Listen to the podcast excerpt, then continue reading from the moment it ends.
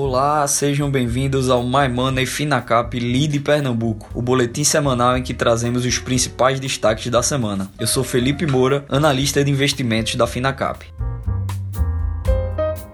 O Ibovespa registrou sua maior queda semanal desde abril deste ano e, com isso, registra uma desvalorização acumulada de 5,5% aproximadamente nas últimas cinco semanas. A correção ainda é produto da digestão do mercado acerca da proposta de reforma tributária aliada ao mau humor dos mercados internacionais. A semana começou com o anúncio do Planalto em prorrogar o auxílio emergencial por mais três meses, até outubro. O custo mensal do auxílio é de cerca de 9 bilhões de reais. Para viabilizar a nova rodada de três meses, Bolsonaro solicitou ao Congresso um crédito extraordinário de cerca de 20 bilhões de reais. Os critérios de elegibilidade não foram alterados. O número de beneficiários está em cerca de 39,3 milhões, segundo o governo. Voltando ao tema central das últimas semanas, a reforma tributária, o ministro da Economia Paulo Guedes defendeu na quarta-feira a tributação dos dividendos, apresentado na proposta de reforma do imposto de renda. Em audiência na Comissão de Fiscalização Financeira da Câmara dos Deputados, ele afirmou que, apesar das críticas, considera correto elevar a tributação de dividendos de 0 para 20%. Afirmou ainda que alíquotas do imposto de renda da pessoa jurídica podem ter uma queda de até 15 pontos percentuais se forem removidos incentivos fiscais. A proposta de reforma do IR encaminhada pelo governo prevê um corte de 5 pontos, dividido em duas etapas de 2 pontos e meio, a serem implementadas em 2022 e 2023. A fala do ministro nos mostra que a proposta atual ainda segue susceptível a muitas mudanças e diversas ponderações em torno da proposta ainda devem ser feitas.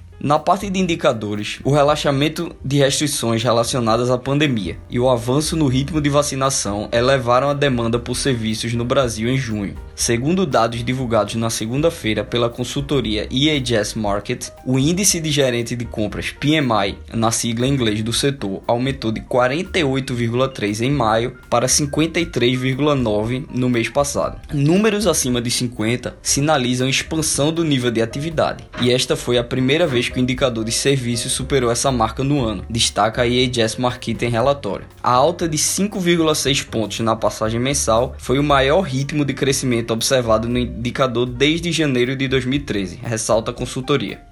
Agora, em relação às empresas. A Petrobras anunciou na semana um reajuste de 6,3% para a gasolina e de 3,7% para o diesel. A companhia aumenta pela primeira vez os preços dos dois combustíveis durante a gestão Joaquim Silva e Luna. Com a alta, o general acena positivamente aos investidores, que viram com desconfiança a troca recente no comando da estatal por intervenção de Jair Bolsonaro. O aumento, porém, ainda é insuficiente para eliminar o desconto praticado pela petroleira em relação ao mercado internacional, no momento em que o petróleo atinge os maiores níveis desde outubro de 2018. Um dos grandes ativos colocados à venda pela Oi a Infracol, empresa que reúne as redes de fibra ótica da operadora, teve parte de seu capital leiloado na semana no processo de alienação judicial por propostas fechadas. Ainda em abril, a Oi confirmou que aceitou a proposta vinculante do BTG e da Globenet no valor de 12,92 bilhões de reais.